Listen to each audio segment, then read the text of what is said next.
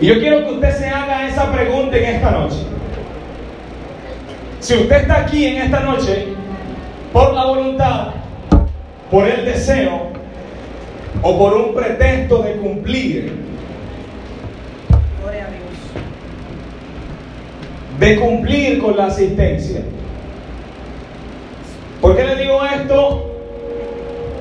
Porque hay veces que podemos creer que la visita a la casa del Señor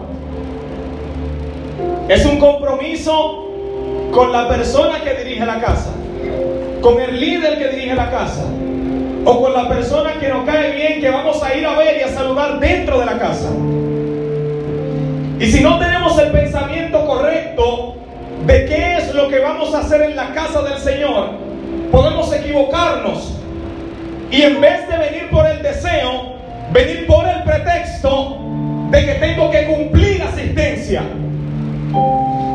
Y el que cumple asistencia no aprende lo que tiene que aprender. El que cumple asistencia no recibe lo que tiene que recibir. El que cumple asistencia, aunque físicamente esté en el lugar, su espíritu sigue en su casa, su espíritu sigue en la nevera, su espíritu sigue en el televisor, su espíritu Porque aunque los ojos físicos puedan ubicarte, los ojos del cielo saben que no estás ahí. Y esa es la pregunta más seria que usted tiene que hacerse en esta noche. ¿Por qué razón voy a la casa del Señor? ¿Por qué razón alabo? ¿Por qué razón digo aleluya?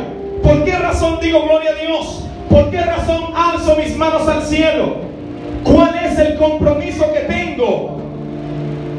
¿O qué es lo que he conocido realmente? Una luz puede desenfocarme. El flash de una cámara puede desenfocarme.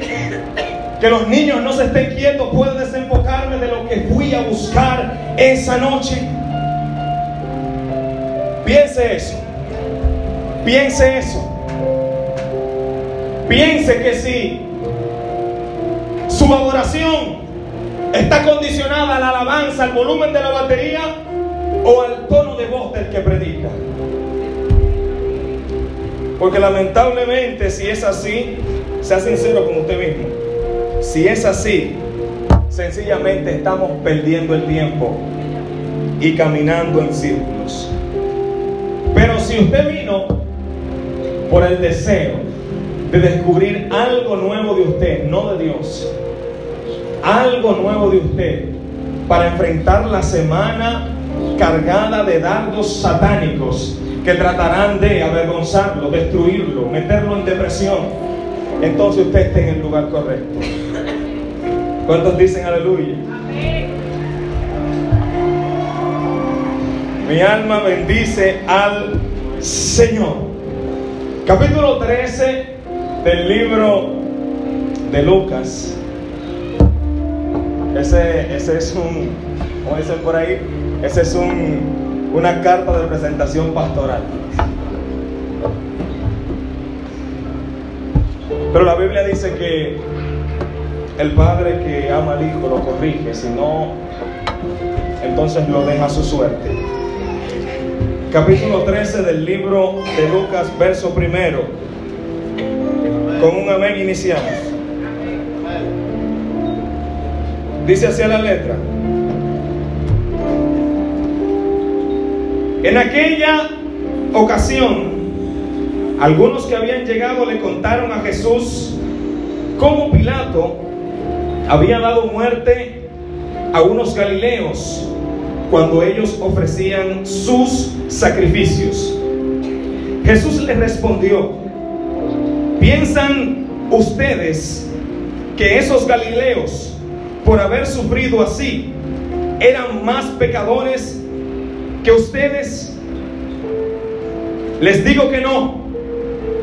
De la misma manera que todos ustedes perecerán, así perecieron ellos, al menos que ustedes se arrepientan.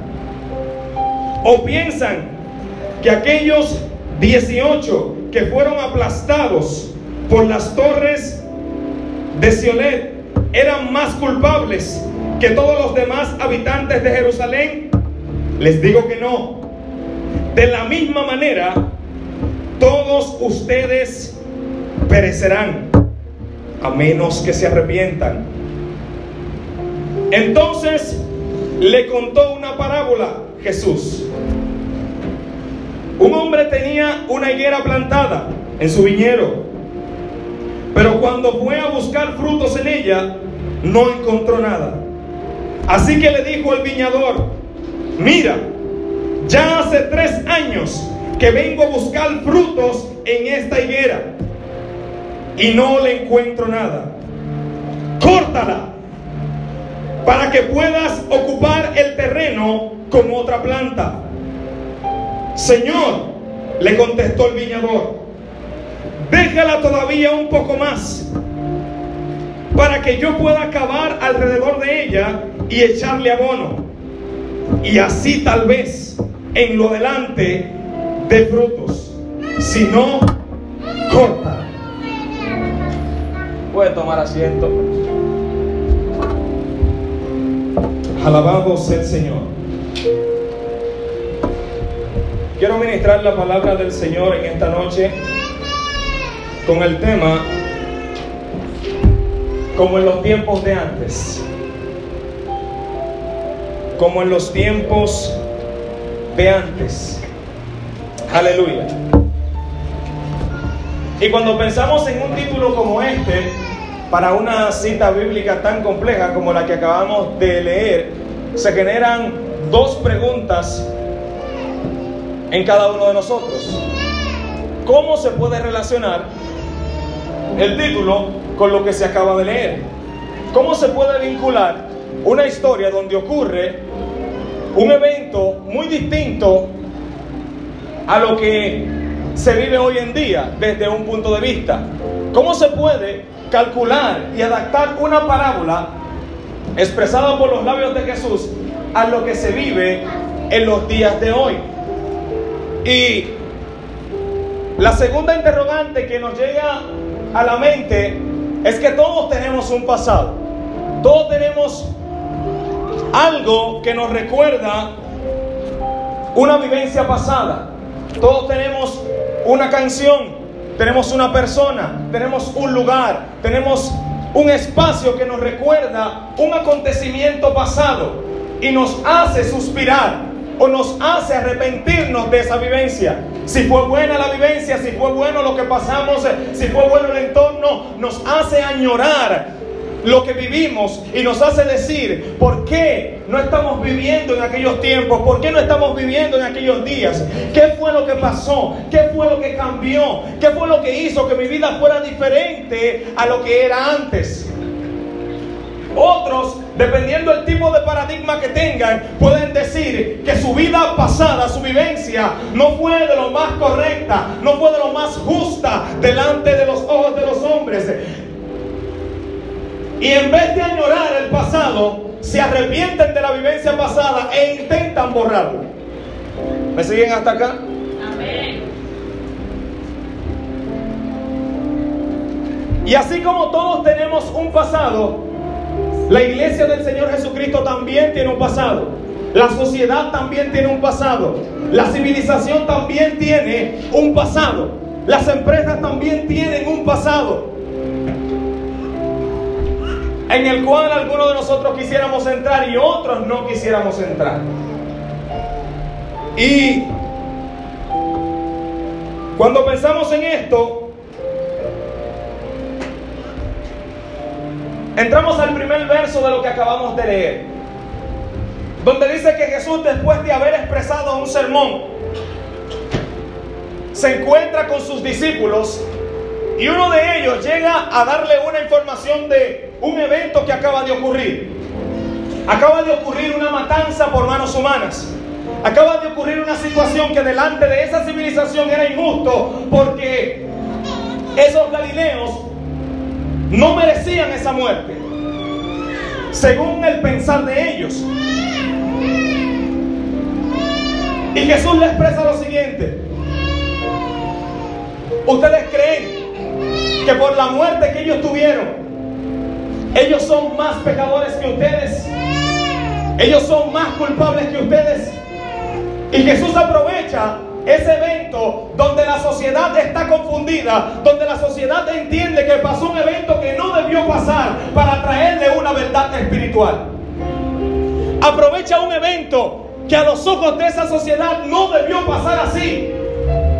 Para los ojos de todo ser consciente, debe morir el que comete un acto digno de muerte, según la sociedad que vivimos. Pero no merece la muerte nadie que no haya hecho nada. Alguien que, está, que, que siempre haya estado en su casa. Alguien que siempre haya sido trabajador. Alguien que siempre se haya enfocado en su familia. Y Jesús aprovecha para decirle lo siguiente.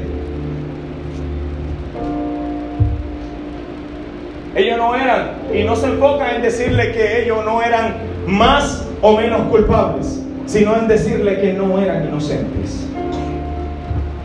Escuche bien. Jesús no se enfrasca en decirles que las personas que acabaron de morir no eran más culpables, sino en decirles que no eran inocentes. Que así como puede morir el que no hace nada, también puede morir el que comete todos los pecados pero que hay un día designado, hay una hora designada para que el tiempo de su peregrinaje en la tierra se cumpla y usted salga de este plano. La Biblia dice que Dios es el que da la vida y Él la quita, pero el orden en el que la vida viene y se va, usted y yo lo desconocemos. Es posible que el que le habla hoy, que el que le predique esta noche, saliendo por ahí, pierda la vida. Usted se va a sentir mal, pero en la justicia de Dios, para Dios va a ser lo mismo.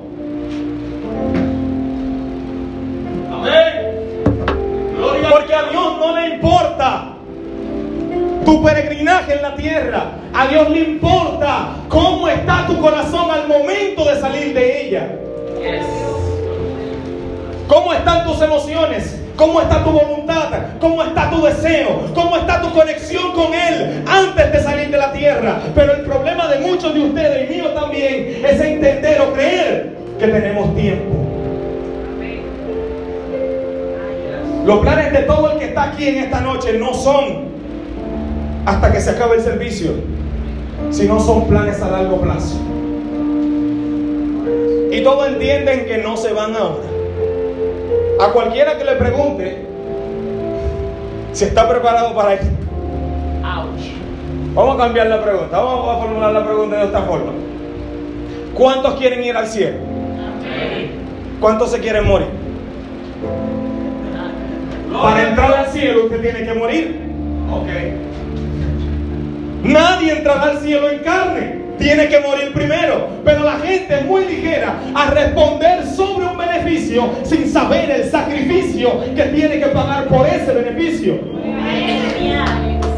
Y empiezo con esto. ¿Por qué le digo como en los tiempos de antes? Porque la Biblia dice en el libro de Eclesiastés, verso 3, capítulo 11. Dice lo siguiente, que todo lo que es hoy fue lo que era ayer y es lo que será mañana. Que lo único que cambian son los personajes, pero que la vida se repite en ciclos. Si usted tiene dónde anotar o dónde grabar, grábelo, porque es posible que en primera instancia usted no me entienda mucho hasta que llegue al cierre de lo que quiero transmitirle en esta noche. Y en vez de Jesús enfocarse en la situación que estaba pasando, se enfocó en transmitirle que ellos debían de arrepentirse. Sí. Pero las personas que Jesús le dice que tienen que arrepentirse son discípulos que están con ella. Son discípulos que ya entraron en cobertura. Son discípulos que ya se acercaron al reino. Pero Jesús le dice, si ustedes no se arrepienten, ustedes también perecerán. Si ustedes no se arrepienten, no cambian su manera de conducta, también ustedes perecerán.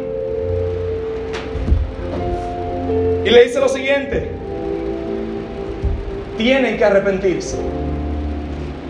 La iglesia del Señor Jesucristo y el ser humano en general no se identifica con esta palabra. No se identifica con lo que es arrepentirse porque tenemos una idea equivocada, errónea de lo que esto significa. La palabra arrepentimiento tiene tres significados básicos. El primero de ellos es lamentarse por haber hecho o por no haber hecho algo. Escuche bien, lamentarse por haber hecho o por no haber hecho algo son sus dos significados primarios. El tercero de ellos es cambiar de parecer en base a una obra que pensaba terminarse. En medio del proceso de esa obra, cambiar de parecer, cambiar el destino final de lo que iba a suceder con esa persona o con esa obra. De ahí es donde sale el verso polémico que encontramos en el Antiguo Testamento, donde dice que Dios se arrepintió de haber creado al hombre. Cuando la gente lee esto, entra en contradicción bíblica y dice que si hay otro texto que expresa que Dios no se arrepiente, como en este verso Dios mismo dice que se arrepiente.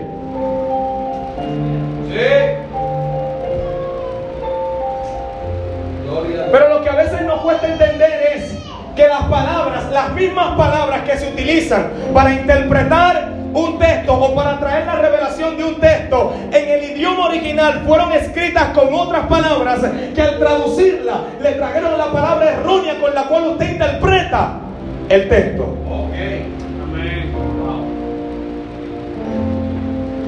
Cuando usted va e investiga,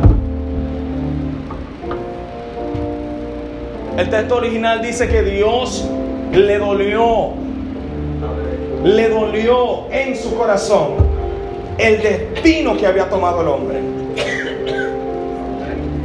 El destino que había tomado su obra. Porque no fue eso lo que él planeó para él. No fue eso lo que él planeó para la humanidad. Entonces dice que a Dios le duele en su corazón. En la traducción amarramos y ponemos a arrepentirse. Bien hasta ahí. Otra de ellas es la que vemos cuando Judas traiciona a Jesús. Usted ha leído al igual que yo el texto donde dice que luego de que él traiciona a Cristo, al él ver lo que está pasando, dice que él se arrepintió. Escuche bien. Dice que él se arrepintió y fue a devolver las monedas. Y que al no recibirle las monedas, las soltó en el suelo y fue y se ahorcó. La palabra utilizada aquí en el original es que él sintió remordimiento. Remordimiento y arrepentimiento son dos cosas muy distintas, aunque parezcan iguales. Muchos de nosotros en diversas ocasiones sentimos remordimiento más que arrepentimiento en el sinnúmero de acciones que cometemos diariamente. ¿Por qué? Porque la Biblia dice que el arrepentimiento que viene según Dios, la tristeza que viene según Dios, produce gloria en nosotros. No que estemos dando vuelta en el bache. El arrepentimiento, la función del arrepentimiento es subirte de nivel. Por eso Dios no, cuando usted cae, digo usted porque todos caímos en el asunto del Edén. Cuando usted cae en el Edén, a Dios no le interesa volver a hacerte un ser perfecto, sino que decide utilizar la imperfección que fue inyectada por el pecado para llevarte a su perfección en la estatura del varón perfecto. Me quedé solo. Gloria a Dios. Dios podía desde ahí restaurar su plan nuevamente pero decide utilizar el mismo argumento, la misma ficha con la que Satanás jugó, para con esa misma ficha quitarle la autoridad nuevamente. Amén. Digo amén, aleluya.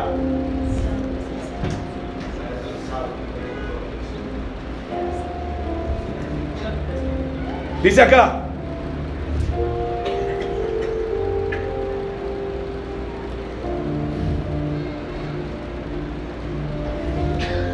El término arrepentirse que Jesús está usando con los discípulos en la primera fase de la tragedia que acaba de pasar es, ustedes necesitan cambiar la mentalidad.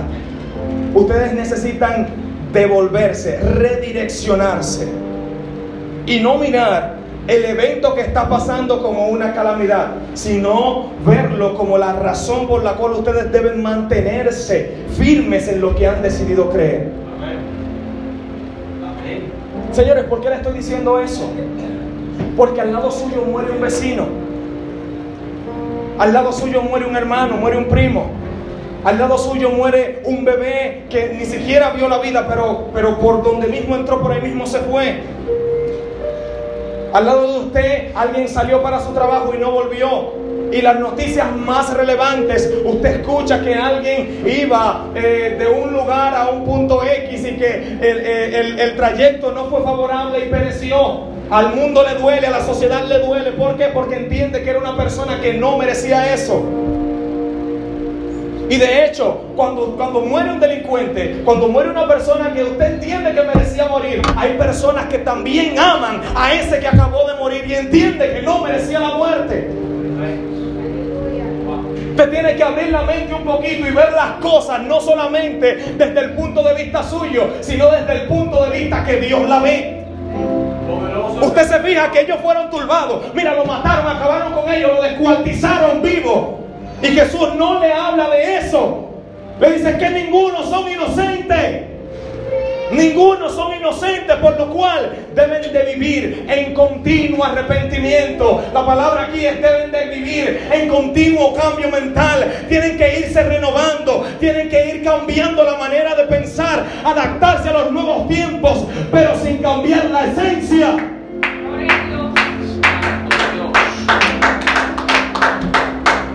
Deben de adaptarse a los nuevos tiempos sin cambiar la esencia. Porque lo que pasó hoy seguirá pasando hasta que el Hijo del Hombre se manifieste. La parte B de esto dice lo siguiente. Presenta como 18 personas mueren porque una estructura le cayó encima. La primera parte ofrece un escenario de violencia. Y la segunda parte ofrece un escenario donde aparentemente hubo un catástrofe, una catástrofe por la naturaleza. Escuche bien, dice que un edificio le cayó a 18 personas encima. ¿Cómo le cayó? ¿Qué hace que un edificio colapse? Como en los tiempos de antes.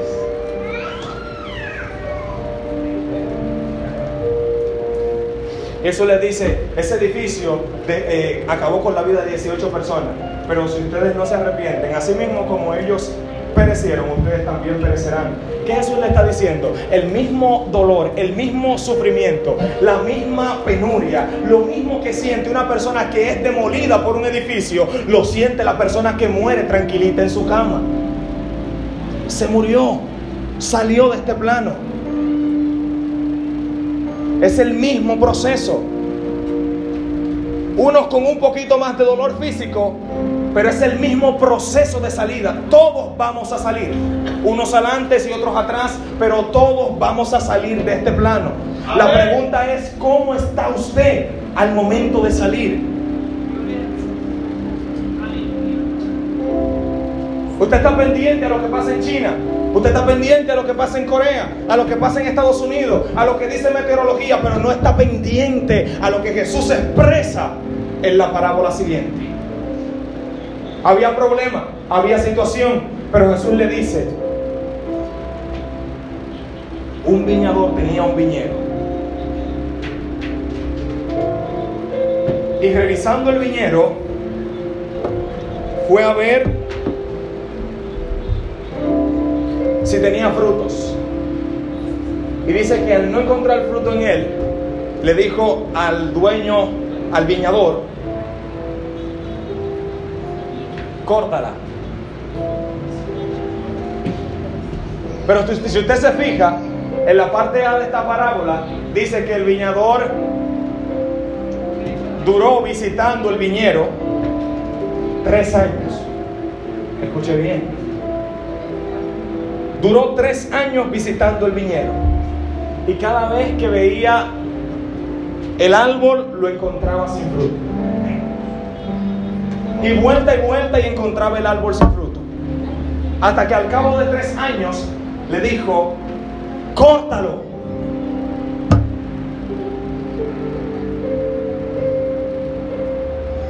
El viñador de intercesor dijo lo siguiente, vamos a darle un tiempo más en lo que yo limpio sus alrededores y pongo abono en él. Si después de esto no da frutos, entonces córtalo.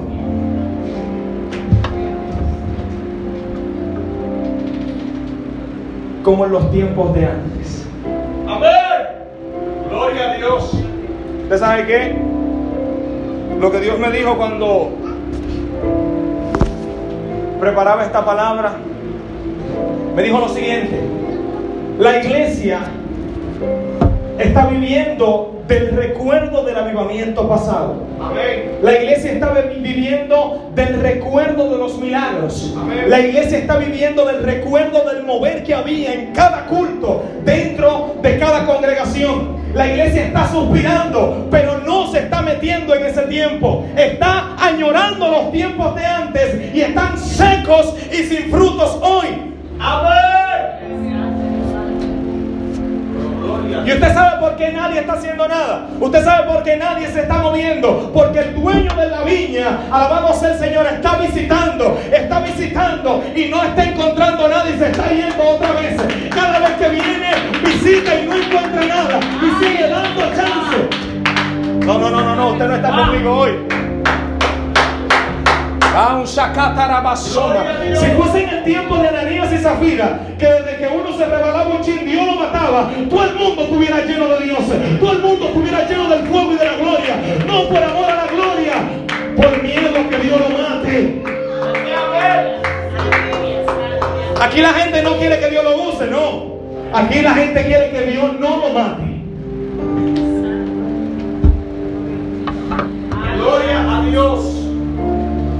Peca deliberadamente y luego viene, brinca, patalea y cae.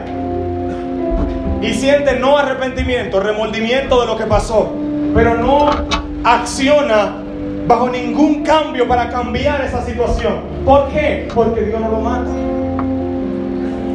Porque Dios no lo avergüenza. Porque Dios no le habla a un profeta y le dice, o mejor dicho, no le da licencia a un profeta para que lo avergüence aquí delante. Entonces la gente se acostumbra, bueno, yo hablo esta mentira hoy y mañana me restauro. Yo meto el pie aquí hoy y bueno, y mañana me restauro. ¿Qué te garantiza que tienes un mañana? ¿Qué te garantiza que ya no es la última visita del viñador? ¿Qué te garantiza que esta noche, que mañana, que esta madrugada es la última vez que el Espíritu Santo te visita? A ver si tú tienes algo poderoso que decirle. Como en los tiempos de antes, como en los tiempos de antes el Espíritu Santo sigue hablando, como en los tiempos de antes el Espíritu Santo sigue haciendo milagros, sigue haciendo señales, sigue visitando a la gente, como en los tiempos de antes el Espíritu Santo sigue trayendo profecía, como en los tiempos de antes el Espíritu Santo sigue. Gloria a Dios,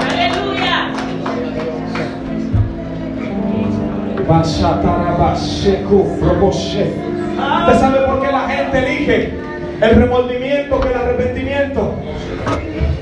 ¿Usted sabe por qué la gente elige?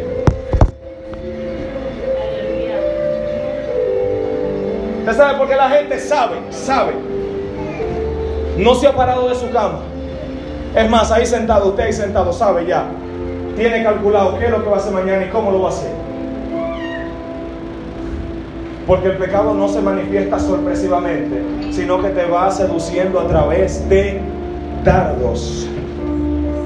Usted sabe ya en qué se va a meter. Usted sabe ya lo que va a hacer. Usted sabe el contacto que tiene. Usted sabe a quién le va a hablar mentira. Usted sabe qué le va a decir el cobrador. Usted sabe lo que le va a decir. Mi alma alaba al Señor a su esposo. Usted sabe lo que le va a decir a su mujer. Sabe lo que le va a decir a los hijos. Lo sabe de antemano. ¿Por qué? Porque ya usted tiene una ruta trazada por la línea de remordimiento que hay en usted. Menebro sai canso. Librabase tarabasoma. ¿Y usted sabe por qué? El Hijo de Dios me envió a decirle que Él conoce su caída y su levantar. Conoce su mañana y su tarde. y conoce también si usted es un espíritu genuino o es un traidor en este tiempo o al final de los tiempos. El Hijo de Dios me envió a decirle eso, que la única persona que no sabe que es un traidor, si lo es, es usted. La única persona que no sabe que es un ungido, si lo es, es usted. Pero que ya Él tiene claro cada paso, alabado sea el Señor, que usted pueda dar en esta tierra con el propósito que Él lo entró en ella. Amén. ¿Por qué le digo esto? Porque en el ministerio de Jesús hubieron dos personas que flaquearon, dos personas que sus pies rebanaron. Y Jesús a las dos personas, antes de que hicieran lo que iba a hacer, sabía lo que ellos iban a hacer. Amén. Y a Judas le dijo lo siguiente, lo que vas a hacer hazlo pronto y deja de darme cotorra, como decimos aquí en Dominicana, y está mojando el pan conmigo. Lo que vas a hacer hazlo pronto. A Pedro también se llenó de mucha palabrería y dijo, oye, mira contigo a pan y cebolla, contigo mira debajo de una rama, contigo, mira el que venga y se meta contigo, yo lo picoteo y lo, y lo meto en un saco, lo quemo y lo boto pan de nojeda. Y a ese también le dijo, oye, oye, pero escucha, escucha, escucha, escucha, escucha. Tú también me vas a negar. ¿Y usted sabe qué pasó? Pedro así mismo, en el momento, en la hora pico, Jesús cogiendo latigazo en el sol. Y Pedro en la hora pico ahí sentado, sentado, viendo al maestro, viendo lo que pasaba con el maestro. Y le digo lo siguiente, alguien apareció en la escena y le preguntó, oye Pedro, tú eres de esa gente, yo. Viene otro, viene otro, me mira como medio raro. Pedro, tú te congregabas ahí, yo. Abusador, tantas veces que caíste al piso, tantas veces que dijiste, sí, esa era mi casa, sí, ahí hasta, hasta que Dios quiera, lo que Dios quiera hacer conmigo ahí, ahí me pueden corregir, ahí me pueden dar pedra, ahí me pueden dar latigazo y yo de ahí no me voy. La tercera, hermano, mire, usted camina, mira, se ve y hasta predica como esa gente. No, no, no, ¿quién? Yo, yo no soy de esa gente, yo no soy de esa gente. ¿Y usted sabe qué pasó? Dice que cuando, cuando Jesús escuchó cantar el gallo, miró a Pedro. Y cuando lo miró, escuche bien, que usted es experto en esto, en acabar la gente.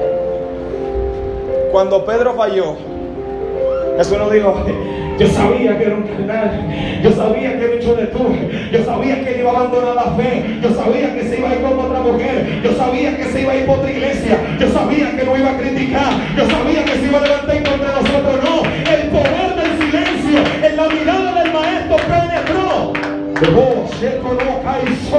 Escuche bien, escuche bien. Un grupo de convertidos que son habladores. Un grupo de convertidos que andan viendo la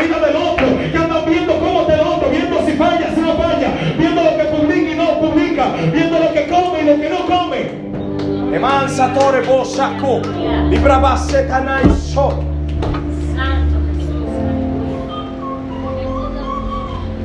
Pero Jesús me envió a decirle a usted. Si usted no conoce la situación, si usted no conoce la raíz, si usted no conoce, haga silencio, observe y déjele al Espíritu Santo el resto. Amén. Porque es muy posible que a la persona con la que usted se está levantando, es muy posible que a la persona que usted le está diciendo que esa persona no es muy de Dios, que esa persona traicionó, que esa persona abandonó, sea la persona que Dios va a poner a alimentarte en los días venideros. Más se cuba nada, pase. Esto es algo que mucho allá en mi trabajo. Y yo se lo digo a la gente que están debajo de mí. Y de hecho, otros líderes me preguntan, pero Elsie, ¿por qué? ¿Por qué tú lo tratas a ellos como que son igual que tú? Tú no entiendes que tú eres el jefe, que tú eres el líder. Tú no entiendes que tú no tienes que hacer nada, que tú no tienes que surtir. Tú solamente tienes que dar orden y ellos hacerla. Y yo le digo a los líderes que trabajan conmigo lo siguiente: Ustedes lo que no entienden es que hoy yo soy el líder, pero mañana yo puedo ser el auxiliar. Mañana yo puedo ir a la empresa de uno de ellos. Mañana yo puedo ir al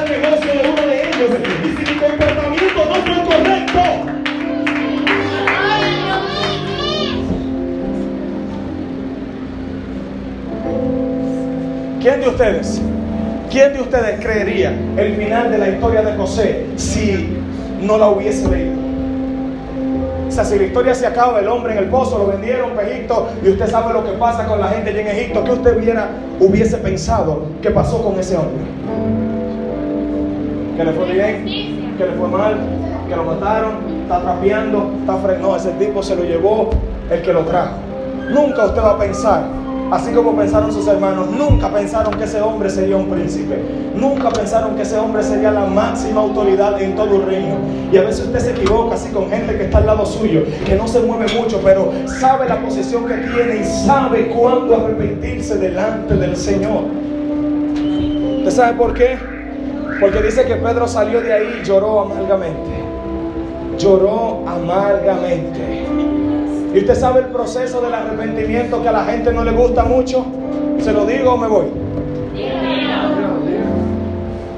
El proceso del arrepentimiento que no le gusta mucho a la gente es que para usted arrepentirse, usted tiene que humillarse, rendirse, lamentarse.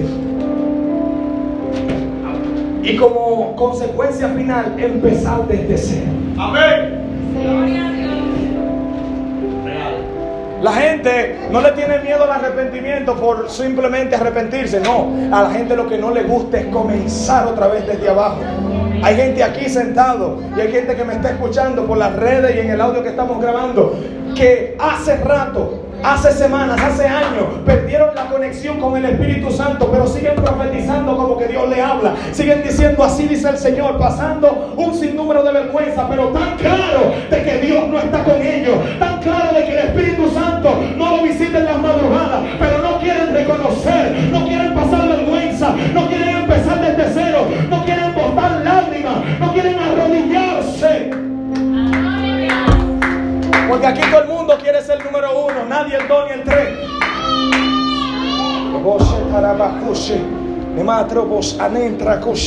Pero lo que la gente no sabe es que si usted se pone adelante sin que lo llamen,